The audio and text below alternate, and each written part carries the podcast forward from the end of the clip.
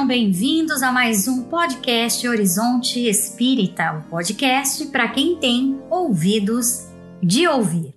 Hoje, excepcionalmente, não contaremos com a presença do nosso queridíssimo Alan Pinto, que precisou passar aí por uma intervenção cirúrgica, mas quem sabe no próximo ele já estará conosco. Então vamos lá. Seja bem-vindo, Rodrigo Farias. Muito obrigado, Kátia. Olá a todos. É um prazer estar aqui de novo. É, estamos hoje sem o nosso é, o nosso padrinho, né, o nosso Godfather aqui, mas vamos tocando a bola e tenho certeza de que vai ser um encontro muito bom. Bem-vinda, Liz Amorim. Oi, Kátia. Oi, pessoal. Tudo bem? Tudo jóia. E, por último, mas não menos importante, é óbvio, nosso querido Eric. Oi, pessoal. Então vamos conversar sobre esse tema aí delicado. Vamos lá. Hoje o assunto é bastante delicado, mas muito interessante e muito mais necessário. Nós vamos tratar de um assunto que é um tanto tabu no movimento espírita, principalmente aqui do Brasil. Nós vamos tratar do suicídio. Vamos enfocar todo o assunto, todo o papo de hoje num texto da Dora Encontre. É, mais uma vez a Dora aqui presente com a gente, mesmo não estando, né, pessoal? Vamos lá. Quem gostaria de começar? Eu sugiro que a Litsa desse a introdução pra gente. O que, que você acha, Litsa? Beleza. O texto se chama Suicídio, a Visão Espírita Revisitada. Foi um texto publicado no blog pessoal dela, em 2015. Eu sugeri a leitura desse texto para o grupo e para compartilhar com os leitores, porque acho que ele, ao mesmo tempo que tem uma utilidade pública óbvia, também acaba tocando temas interessantes como a, a, epistemologia da doutrina espírita, mas também a linguagem que a gente usa para falar sobre suicídio, sobre relação entre suicídio e doenças mentais, sobre a importância da reorganização social para prevenir o suicídio. Então, aí eu sugiro que vocês escolham um tópico aí para a gente começar a falar. Olha, eu vou sugerir o seguinte. Eu vou pedir para o Rodrigo Farias falar para a gente um pouquinho como o Espiritismo encara o suicídio, segundo o que a gente conseguiu constatar nesse artigo da Dora? Rodrigo. Bom, trocando em miúdos, na linguagem mais usual, né, o Espiritismo encara o suicídio como uma espécie de crime, como um grande crime contra a vida, consequentemente contra as leis divinas. Ele, até às vezes, né, certos autores espirituais chamam de autocídio, ou seja, ele equivale, isso está lá no livro dos equivale a um homicídio, embora seja é, praticado pela própria pessoa contra ela mesma né, ainda é um atentado contra a vida, porque se parte do princípio uh, de que a vida nos é dada, a vida humana, né, a vida a nos é dada por Deus e o homem não tem o direito de dispor dela, seja do próximo, seja a sua própria. Isso em resumo, mas existem aí a, as complicadores, né, que é justamente o nosso assunto de hoje. Falando sobre linguagem, a questão é qual que é a linguagem. O, Rodrigo trouxe a questão do crime como uma expressão que é usada para falar de suicídio. Junto com a ideia de crime vem a ideia de castigo. Até a Dora argumenta que o Kardec diz, é, quando ele usa a palavra castigo, ele acaba dizendo que são também consequências naturais. Mas a palavra castigo tá aí. E aí a questão é qual é a concepção de Deus que está por trás dessas ideias de castigo, de crime? Ou, por exemplo, ela cita um livro da Ivone Pereira, como é que chama mesmo livro? Memórias de um Suicida. E que ela fala que tem coisas interessantes e tal, mas que os Suicidas são o tempo todo chamando, chamados de réprobos, criminosos, uma linguagem pesada, condenados. E aí, gente, o que, vocês acham dessa linguagem? Quais que são os inconvenientes? Eu acho que quando você vai estudar uma ciência, você tem que ver em que sentido a palavra está sendo usada na, na, naquela ciência específica. Não é necessariamente o sentido do dicionário. Né? Quando Kardec fala em castigo, por exemplo, ele está exatamente falando da consequência natural dos atos praticados, né? Até o próprio Kardec, numa das questões do, do livro dos espíritos, ele fala, por exemplo, de uma pessoa que come muito e, por exemplo, e passa mal, né? Nesse caso, Deus não está num tribunal castigando a pessoa, condenando isso e aquele. É uma consequência natural do ato praticado. Então, eu não vejo problema em se usar a palavra castigo, desde que se entenda, né? Em que sentido se está usando. Às vezes a gente discute muito palavras, né? Kardec criticava isso, porque importante é o, o conceito e não a palavra que você está usando. Ela traz um argumento também de que muitas vezes os próprios seres humanos, e nessa categoria inclui os humanos desencarnados também, são muito duros no julgamento de si mesmos e dos outros. Então, ao invés de você pensar que o suicídio é um equívoco e que inevitavelmente vai ter dor, mas que tudo bem, você se perdoa e segue em frente, é possível que a pessoa fique remoendo, remoendo e remoendo é, aquilo e, e quando você não se perdoa, quando você é duro consigo mesmo, você vai acabar sendo duro com os outros também, né? É porque a gente carrega muito a ideia de culpa é, no sentido religioso, no sentido de pecado, no sentido de que vai ter um, uma troca de punição em cima disso. E aí o Espiritismo veio e trouxe todo um novo conceito da própria palavra em si responsabilidade. Uma vez que a gente ainda está aprendendo e se descobrindo e desenvolvendo o nosso livre-arbítrio, nós vamos juntamente dando outra é, visão para as próprias leis que a gente sabe que existem, mas a gente não entende, porque se entendêssemos, se compreendêssemos, não feriríamos essas leis naturais divinas que são imutáveis. Só que nós precisamos vivenciar muitas vezes o erro, o engano. E quando nos damos conta de que cometemos esses erros, esses enganos, nós precisamos tomar a consciência e a responsabilidade e não mais a culpa que era impingida na igreja, nas religiões, como se fosse algo é que jamais poderíamos nos livrar. Uma vez que há a culpa, você vai ter que conviver com essa culpa e ser um pecador para o resto da eternidade. Isso é bem interessante e tem a ver com refinar a nossa concepção de Deus, né? Refinar a nossa reflexão teológica, vamos dizer assim. Por exemplo, ela traz a questão, né? Pedir o perdão de Deus, essa questão do perdão de Deus. Bem, se Deus é o criador das coisas, se ele nos criou para evoluir, faz sentido alguém ficar aflito se Deus vai perdoar ou não?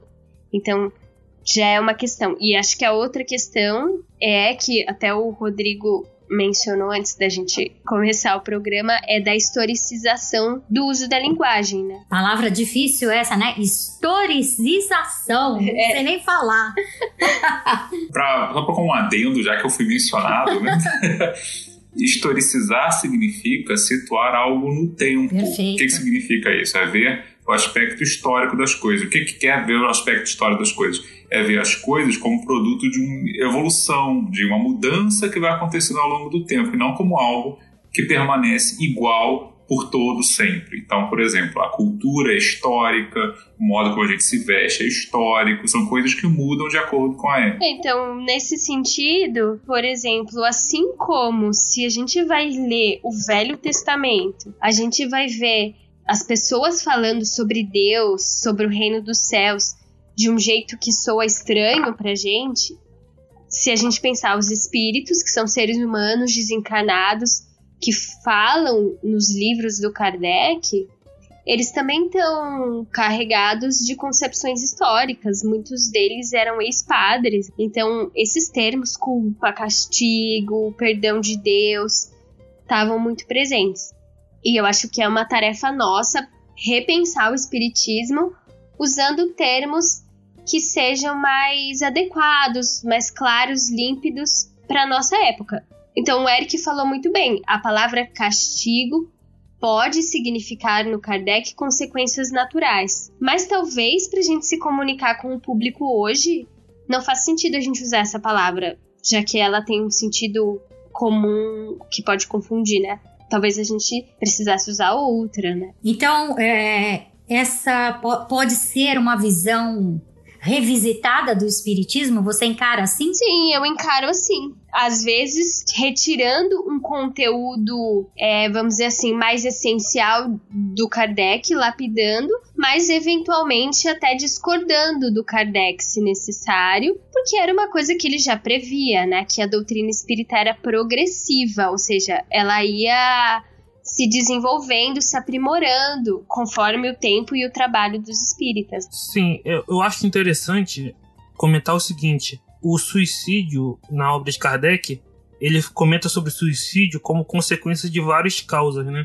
Por exemplo, ele vai falar do suicídio como consequência do desgosto da vida. É, em outra questão, ele fala do suicídio daquela pessoa que se suicida para encontrar um parente no, na, na, na, vida futura, né?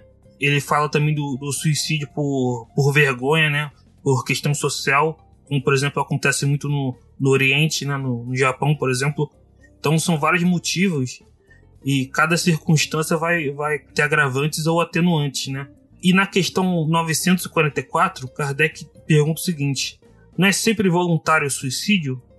A resposta: O louco que se mata não sabe o que faz. Louco é a palavra, o termo usado na época, né? Que Claro que a psicologia, a psiquiatria não vai usar, não se utiliza muito hoje, né? Não vai utilizar hoje, mas ele deixa aqui claro que existe uma espécie de suicídio involuntário, né? Por exemplo, quando a pessoa tem algum transtorno psicológico que ela perde o, senso de, de realidade, né? Por exemplo, uma esquizofrenia.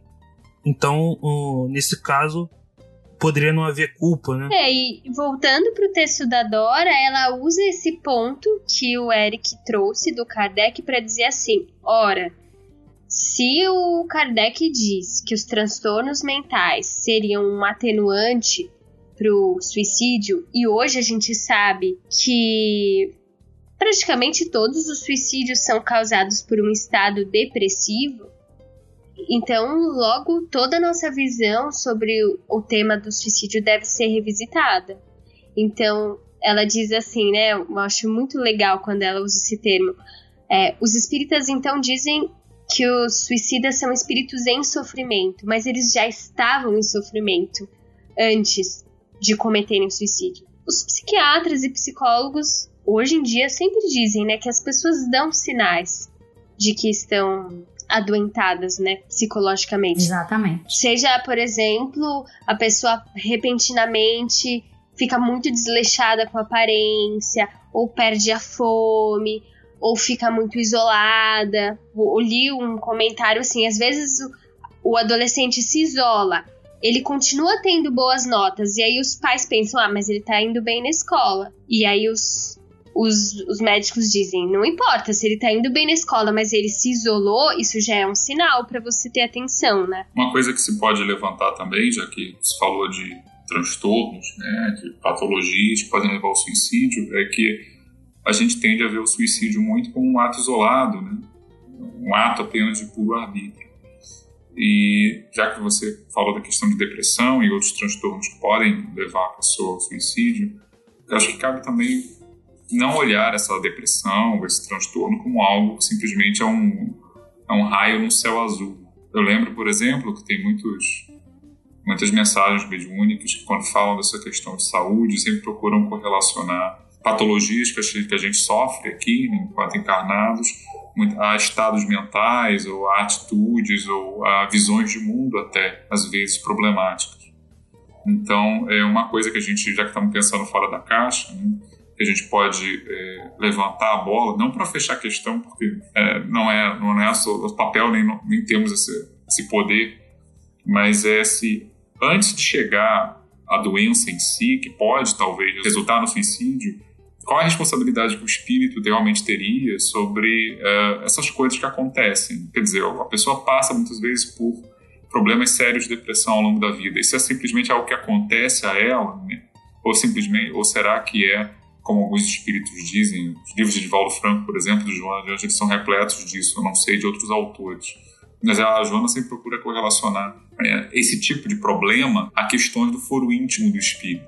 Ou seja, que a atitude perante a vida tem alguma relação também nesse aspecto da saúde, pelo menos no longo prazo, né, do ponto de vista espiritual.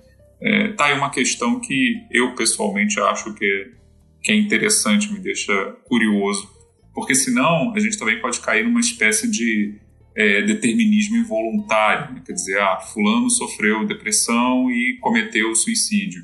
Ok, então se suicídio não é, tem como atenuante o fato da pessoa estar doente, tem, pelo que a gente sabe, ok, mas de onde veio essa, essa patologia que levou a pessoa a esse ponto? E aí uma questão que a Dora levanta e que eu acho interessante também no texto, convida todo mundo para ler o texto, né? Fácil de achar, só jogar lá no Google, né? Suicídio revisitado, Dora Encontro. Tem dois aspectos: o aspecto individual da própria pessoa e tem o aspecto coletivo. Porque, como já foi dito, às vezes até chegar a esse ponto do suicídio em si, a pessoa já passou por toda uma trajetória. E onde é que estão as redes de relacionamento? Onde é que estão os outros que deveriam fazer esse amparo, fazer esse socorro, detectar que tem um problema? Então tem um aspecto também de responsabilidade é, coletiva é, aí. E aí, pegando ainda o gancho que a Dora sempre dá, né, é, não joga apenas a questão da responsabilidade de quem está perto, mas até a responsabilidade social mesmo, porque onde é que estão os lugares onde pessoas com problemas mentais, psicológicos, emocionais podem se tratar? Gente sabe que isso é precário, no Brasil pelo menos. É, no, do ponto de vista, vamos dizer assim, individual, ela argumenta que o espiritismo poderia, é, a fé poderia ser um elemento que ajudaria a pessoa a ter forças, né, para enfrentar os reveses da vida e não optar por essa solução. E era um pouco esse o entendimento do Kardec. Mas Falando sobre as causas coletivas, eu queria enfatizar também uma coisa que a psicanálise enfatiza muito, que são os primeiros anos de vida do sujeito, que é a infância e a adolescência. Então, às vezes, abusos como violência, violência sexual ou a negligência podem produzir um vazio, uma dor psíquica na pessoa que vai necessitar de terapia eventualmente, se for muito difícil, pode necessitar de medicação.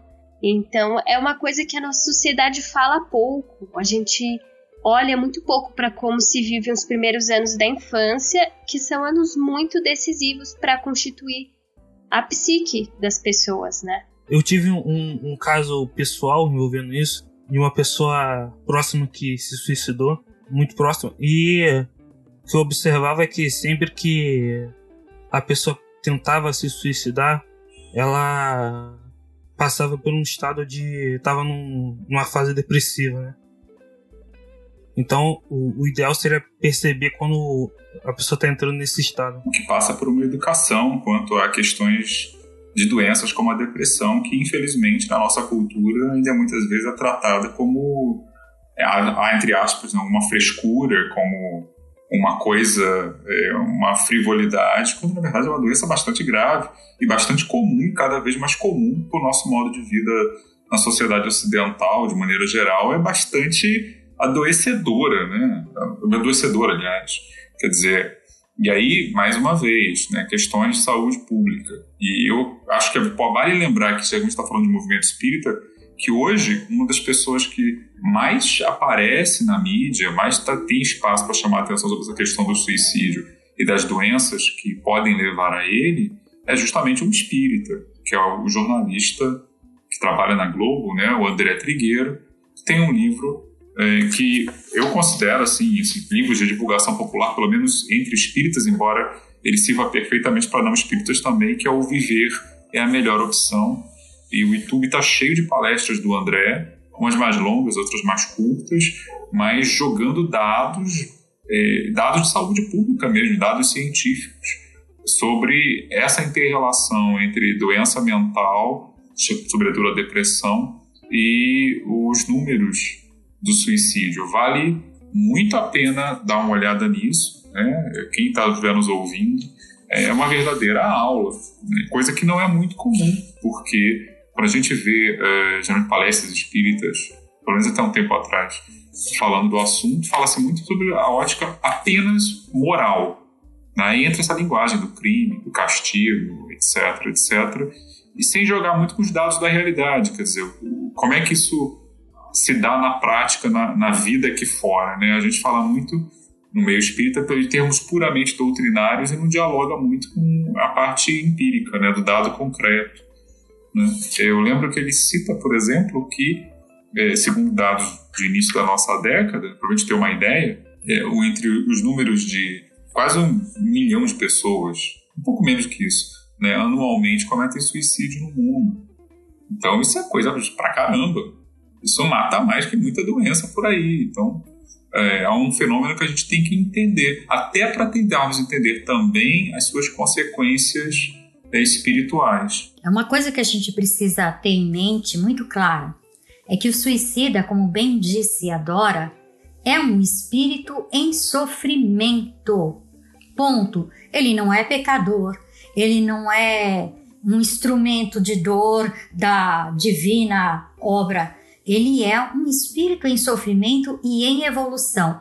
Cabe é, a todos nós prestarmos mais a atenção nessas pessoas que estão passando por depressão, porque elas, a, a depressão é a primeira porta de entrada para uma possibilidade de pensamentos mais destrutivos.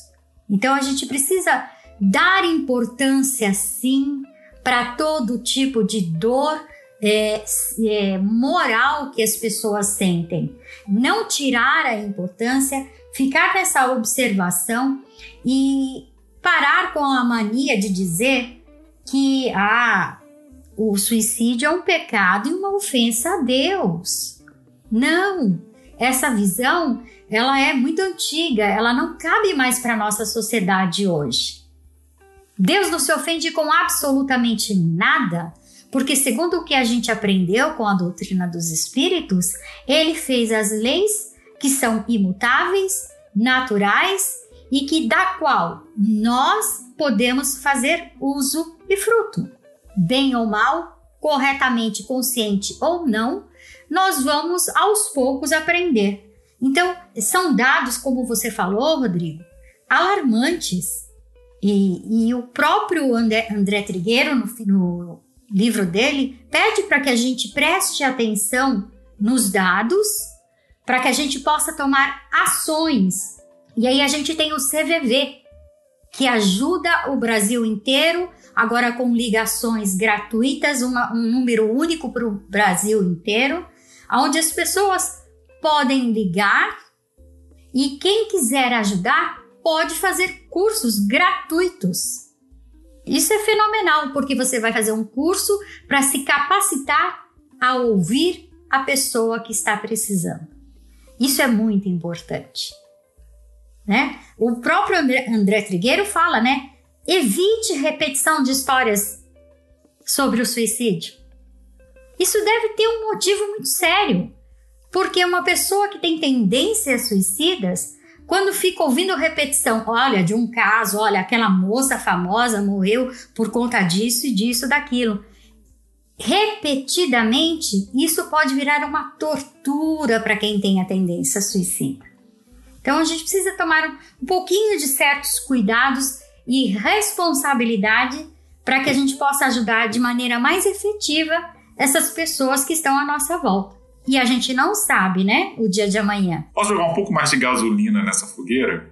Ainda pegando o gancho que a Dora dá da responsabilidade coletiva, um dos dados que o Trigueiro dá no livro é de que, é, vendo sobre é, políticas que são tomadas para prevenir o suicídio em vários países, né? então são casos concretos. Uma das coisas que se observam é que a, a incidência do suicídio, o suicídio bem sucedido, né, da pessoa que realmente vai lá e consegue se matar, ela diminui consideravelmente quando você limita o acesso aos instrumentos mais comuns para o suicídio. Por exemplo, armas de fogo e também pesticidas em áreas agrícolas, né, que são geralmente os meios mais comuns, né, o envenenamento ou o tiro. E também, em alguns lugares, até mesmo o acesso ao parapeito de pontes. Né? Eu lembro, por exemplo, em São Francisco, uh, tem até um documentário sobre isso, se não me engano, o nome é A Ponte, eu vi há muito tempo falava sobre os suicídios que são cometidos naquela ponte linda que tem lá em São Francisco, né, na Golden Gate, na Califórnia. e, e ir atrás das histórias dessas pessoas. Então, assim, aquilo virou uma espécie de ponto de romaria de suicidas em potencial que moravam ali nos arredores. E tanto que eu passava a ter, inclusive, voluntários que ficavam vigiando ali, um, um cuidado quanto a isso. Na UERJ, aqui no Rio de Janeiro, é, havia também vários relatos, na época que eu estudava lá, de pessoas que iam se matar lá, porque ela é, ela é vertical, e aí é, foram instaladas redes em várias das rampas externas, e aparentemente isso deu algum efeito.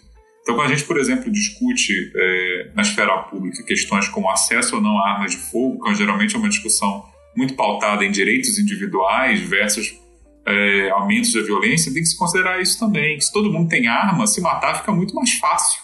E porque supostamente seria um método rápido, né? Então, é, é uma coisa que tem que ser atenta. Dentro da responsabilidade coletiva, também é oferecer uh, suporte do ponto de vista de assistência à saúde, mas também de é, pensar no quanto se pode fazer controlando o acesso a certas diversos instrumentos que são usados também com esse fim. Isso me faz lembrar que, por exemplo, para as teorias mais contemporâneas de psicologia e de psicanálise, não existe analisar os sujeitos descolados do contexto social, né? Que é o contexto da sociedade é, e o contexto da família. Tem uma frase que eu gosto muito que diz assim: que a sociedade é a família da família. Legal. Então, assim, muitas vezes a, a gente pensa: ah, aquele adolescente tem problemas.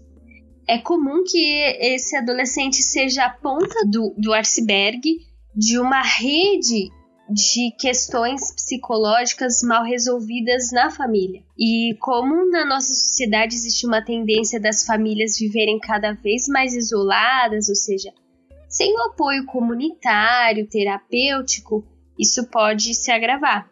Uma outra coisa que eu queria comentar, mudando de assunto, é que o texto da Dora também traz uma ideia interessante, que é de retirar um pouco esse mito que ronda no movimento espírita de que os suicidas estão em vales tenebrosos. Ela até diz que ela já visitou alguns vales, alguns lugares aglomerações de espíritos pós-morte, na condição de médium, né? Como médium ela foi e viu e tal. Mas que tem muitos suicidas que ela já viu, já atendeu, que estão bem, no, estão num lugar bom, que estão sofrendo, assim, às vezes porque ainda estão arrependidos, estão chateados, mal, porque se precipitaram, se suicidaram, mas não significa que eles estão vivendo um filme de terror, né? Interessante essa questão que é uma influência católica que há no movimento espírita brasileiro, né? Que você acreditar em purgatório, como no movimento espírita se chama de umbral, né? O, Vale dos Suicidas, qualquer coisa do tipo, né? Quando na questão 1012 do Livro dos Espíritos, em outros lugares, se diz claramente que não há lugares circunscritos, né? E você pode ter aglomerações, né?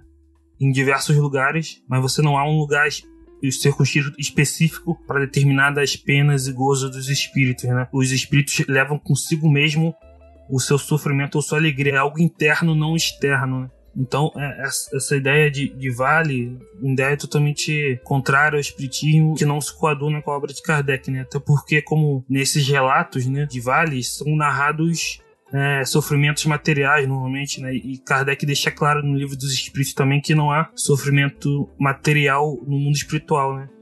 Há apenas sofrimento moral. E o espírito pode apenas ter a lembrança dos sofrimentos materiais. Agora, a minha experiência como médium, que não é tão grande assim, mas é, eu acho que essa lembrança é muito viva e por isso dá essa impressão. Então, se eu recebo um espírito, por exemplo, que teve um infarto, eu começo a sentir no corpo por um processo que eu não sei explicar, mas que é uma uma lembrança, né? E talvez por isso essa confusão, né? A questão é se isso parece ou não real para o espírito, porque a gente está falando de percepção versus realidade, mas a gente também está falando de um outro plano de existência, onde pensamento é uma coisa concreta. Na verdade, isso, parece, isso fica uma uma discussão um pouco que vem primeiro, o ovo ou a galinha, né? Fica um pouco abstrusa, porque pro, pro espírito, obviamente a gente está falando de espíritos aqui estado de perturbação e não espíritos muito evoluídos, muito pelo contrário, espíritos ainda sob forte impressão da matéria,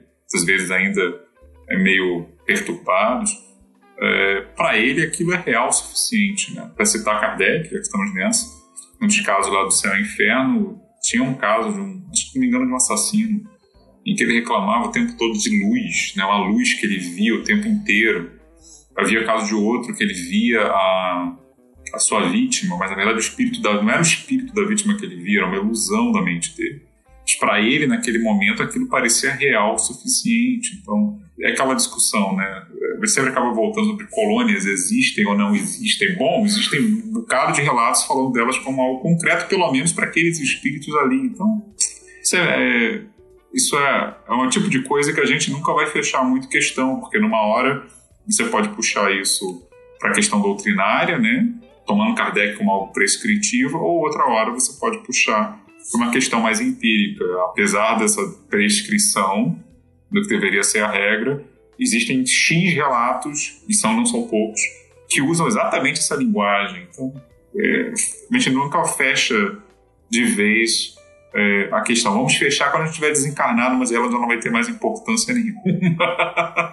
então, mas esses relatos também estão na obra de Kardec, né? E Kardec, ele considera diversas vezes esses relatos como uma ilusão do, espírito, né? Ele chega a usar essa palavra, ilusão. Sim, sim, sim, ele usa, mas eu me refiro à, à literatura espiritualista como um todo, né? Não apenas o que está na, na obra de Kardec. E isso é interessante porque uma ciência, né, ela não se dá só por juntamento de relatos, né? Você tem que ter uma, uma, teoria que explique esses casos e explique todos, né? De maneira geral, né? Então, o Kardec vai considerar também esses, esses relatos, mas ele, ele vai ter uma teoria que é diferente da teoria que hoje no movimento espírita, mas é uma teoria que explicaria todos esses casos e para mim faz mais sentido. Então, só para a gente retomar aqui o assunto do André Trigueiro, onde é, ele enumera né, os cuidados que a gente deve tomar. E eu falei lá para a gente evitar a repetição de histórias né, sobre o suicídio, recorrer sempre que possível, sempre, sempre, às fontes confiáveis e de especialistas, e no caso eu acho que o André Trigueiro é um especialista porque ele pesquisou muito a fundo, pesquisa e é uma pessoa super bem conceituada no meio jornalístico, né? Então, sempre buscar especialista na hora que a gente for fazer qualquer divulgação, principalmente é, de números, né?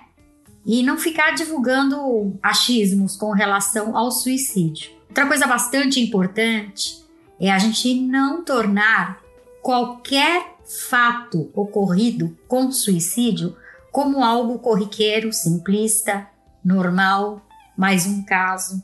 Ah, ele se suicidou por conta disso. Ah, ele se suicidou por conta daquilo.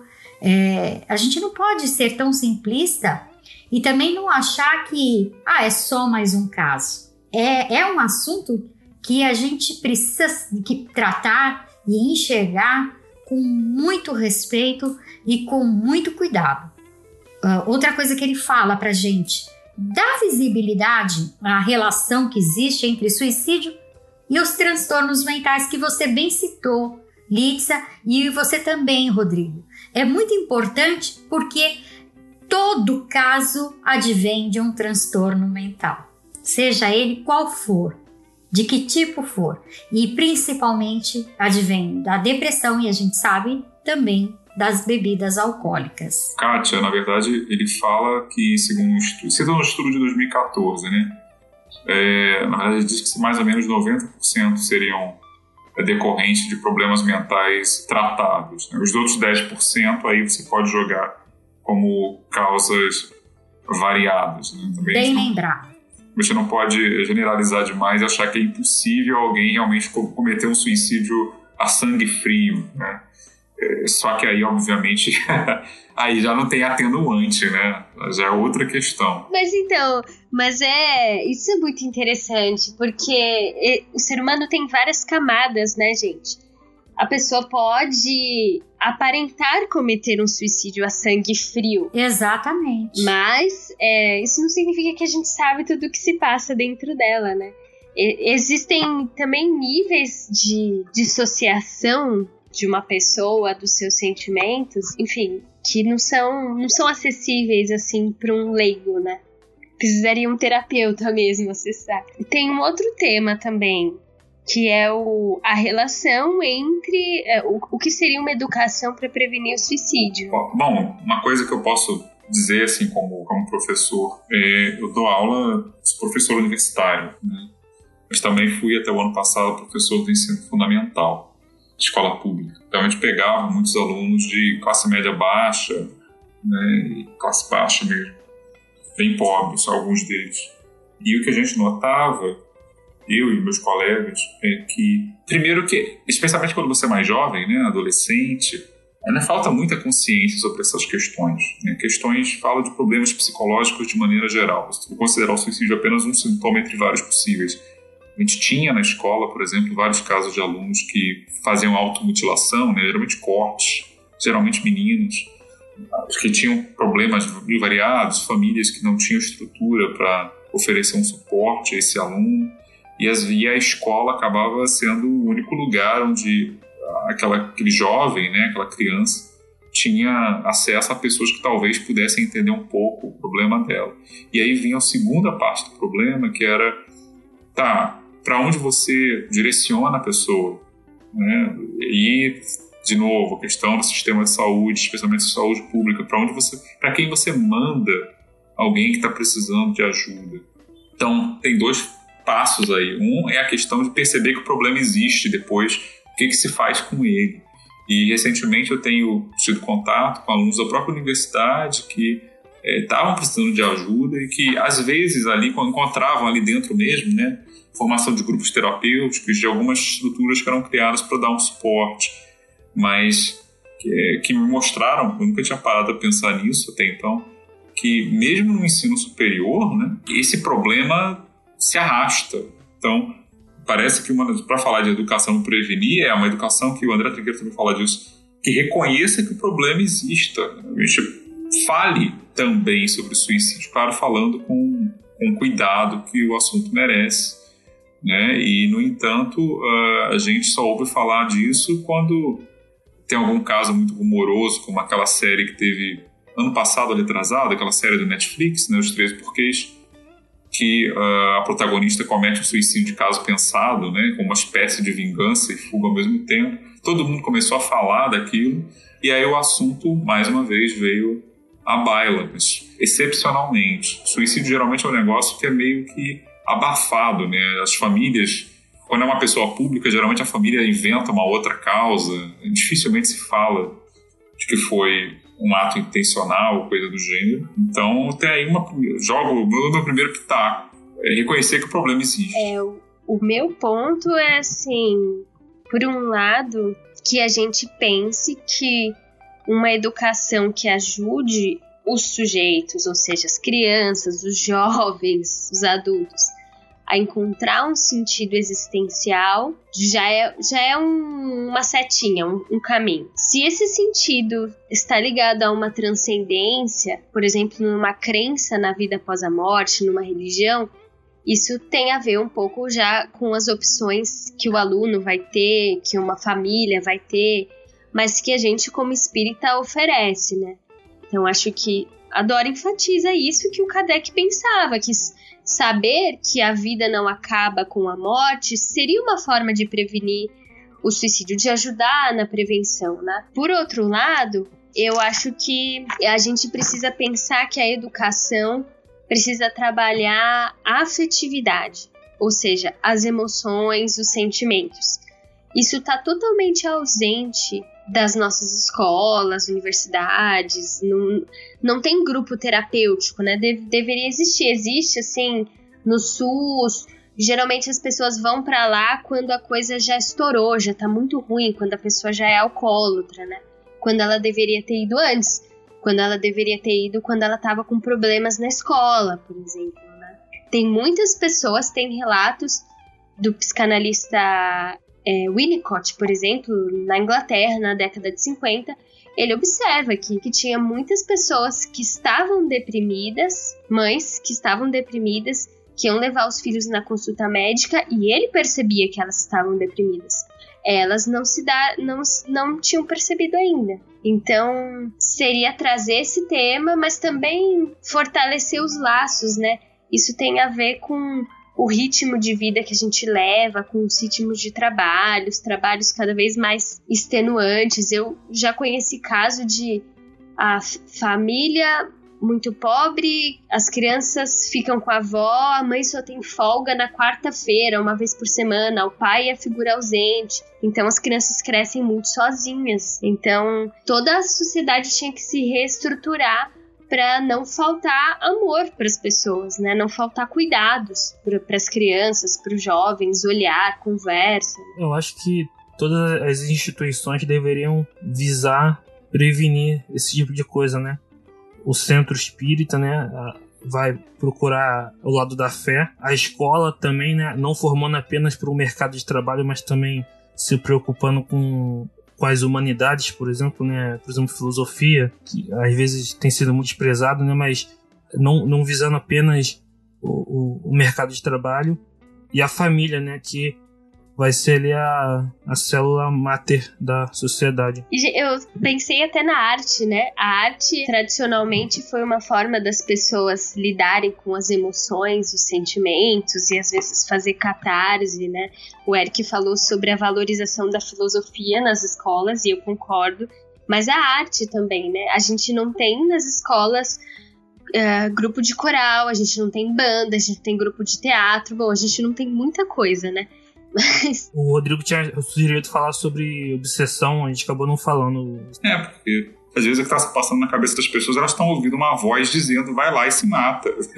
Literalmente. Bom, o que eu tenho para dizer é sobre relações entre transtornos mentais, é, suicídio e obsessão é que, como é um problema complexo, ele tem que ser tratado de forma complexa, é, ou seja, cuidando da pessoa por todos os caminhos. Ou seja, o tratamento contra a obsessão é só um, mas se a, pessoa, se a família é aberta a isso, é super importante. Como tratar de obsessão espiritual quando a família não é espírita? Isso rende 25 programas. Principalmente, é, né? Esse é um ponto que a gente precisa aprender a lidar, porque assim, existe a possibilidade de o um ser que está passando por um transtorno mental estar sendo atacado por espíritos, ou como a gente costuma chamar vulgarmente de obsessão, eles estão sendo obsediados por espíritos? Existe essa possibilidade? Existe. Kardec fez todo um estudo a respeito disso. O Eric com certeza está com o artigo na ponta da língua lá, os obsediados de Morzine. Ele foi a uma cidade que é Morzine, lá na França, onde muitas pessoas da cidade estavam sofrendo um ataque coletivo e muitas delas se mataram. Então é algo que a gente precisa também chamar atenção é algo que acontece bastante, a gente vê muito nas casas espíritas isso acontecendo, principalmente aqui em São Paulo, onde eu acompanho mais de perto as casas, duas casas espíritas, onde nós ainda vemos bastante pessoas sendo atormentadas com a obsessão a ponto de pensar em suicídio, coisa que nunca antes foi pensado por eles. Então, são alguns pontos é, bem delineados que demonstram que pode acontecer quando você percebe que seja uma obsessão. Você nunca teve nenhum tipo de pensamento é, de querer tirar a vida. E de repente isso passa a fazer parte do nada. Aí é uma evidência de que você está passando por uma perturbação espírita. Sim, esse, esse caso de Mozine é interessante, né? Que é o que Kardec vai chamar na Gênese de possessão epidêmica ele, ele usa essa expressão, né? E, em outro artigo da revista Espírita, ele vai falar do, do caso da senhorita Júlia, né? Quando nesse artigo ele vai mudar de opinião sobre, sobre a possessão. Uhum. É, e é, mas é interessante diferenciar a obsessão sofrida por médiums da obsessão que pode ser sofrida por qualquer pessoa, né? Porque a obsessão sofrida por médium, ela vai ser mais visível, né? Ah, no caso de possessão é bastante visível, né? Num caso Kardec vai falar dos três tipos né, de obsessão: obsessão simples, fascinação, subjugação. Na subjugação você tem o, o, o espírito produzindo movimentos involuntários no médium. Né? Na fascinação você tem o espírito iludindo o médium, enganando, né? fazendo ele aceitar coisas que, que são ilógicas e irracionais, que é muito comum no movimento espírita brasileiro. E você tem a obsessão simples, que seria quando o espírito começa a se intrometer ali na, nas comunicações e tal. Mas tem a obsessão que todo mundo pode sofrer, ela não, não é tão visível, então o, o, a pessoa tem que prestar atenção nos pensamentos, né? Utilizar a prece, né? Um, recurso, orar ao, ao anjo guardião, né? Que é, que é necessariamente um espírito superior da, da segunda ordem na, da escala espírita. Prestar atenção nos, nos pensamentos. No caso de uma pessoa com transtorno mental, a obsessão pode ser pode vir junto, né? O espírito pode se utilizar ali naquela condição para piorar ainda mais a, o estado ali. Tem uma mensagem psicografada, acho que a Dora psicografou de Emmanuel, tá naquele livrinho Conforto Espiritual, eu gosto dela.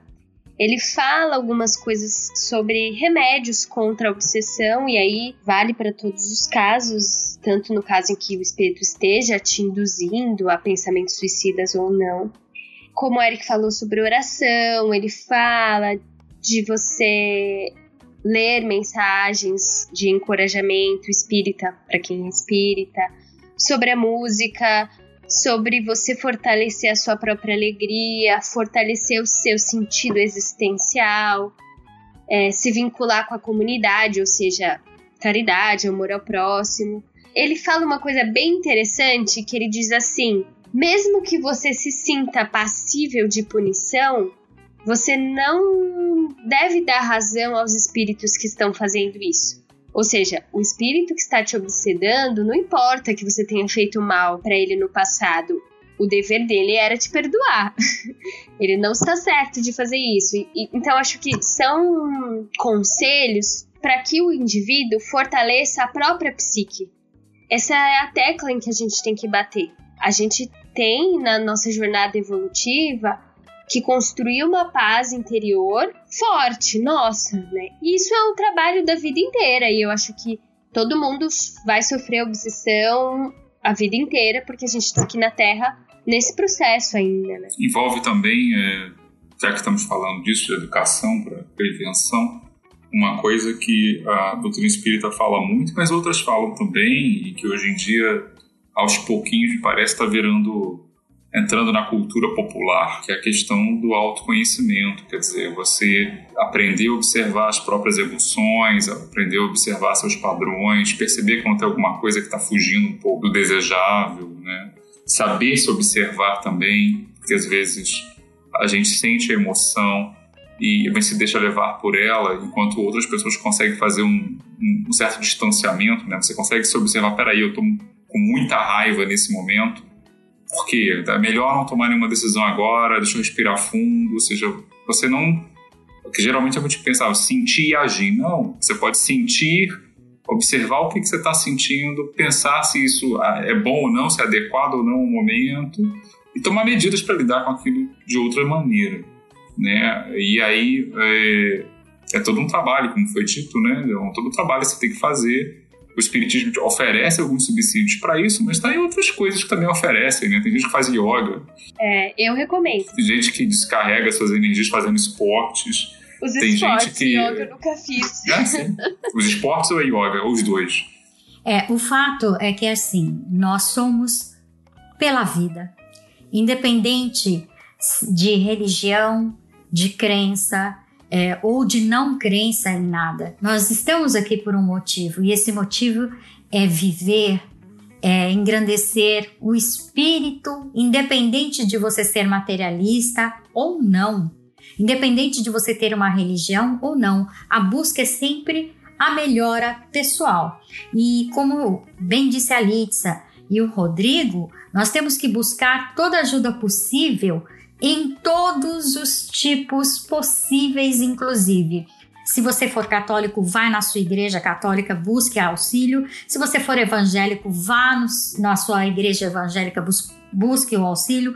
O budista é a mesma coisa, o judeu a mesma coisa.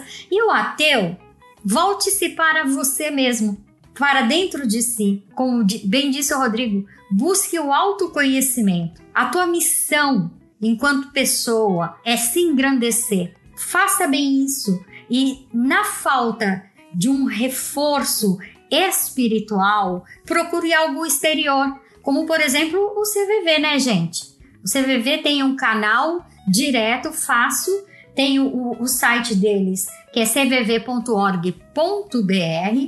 Tem também o telefone que agora atende a, em nível nacional, que é o 188 188. Só discar, vai ter sempre alguém lá para te ouvir. Se você entrar no site, tem o chat ao vivo lá para você conversar com a pessoa, tem e-mail, tem todo um aparato capaz de te dar um auxílio, um reforço e não esqueça, né? A gente é uma coisa que é muito importante. Todos nós somos importantes. Você é importante. Você é especial. Lute pela vida sempre, né, gente? Eu queria fazer outras sugestões. A, a Kátia falou super bem, mas eu lembrei agora, por acaso, duas coisas. Uma, as pessoas ainda têm muito preconceito com a terapia psicológica. E eu acho que é, isso é uma coisa que a gente não deveria negligenciar, é muito importante. Inclusive, eu acho que é importante que a gente procure antes que a gente chegue no ponto de cogitar o suicídio, né? E a segunda coisa que eu tenho reparado que existem cada vez mais grupos de apoio virtuais para todo tipo de coisa. Grupos de apoio para pessoas que tiveram pais narcisistas. Grupos de apoio para pessoas que se relacionaram com pessoas, é, sei lá, com, com pessoas com transtornos mentais grupo de apoio para pessoas com transtorno borderline. Ou seja, isso é uma das facilidades da nossa época, que é às vezes você pode se conectar com pessoas que passam pelas mesmas questões que você e a gente pode se ajudar, né?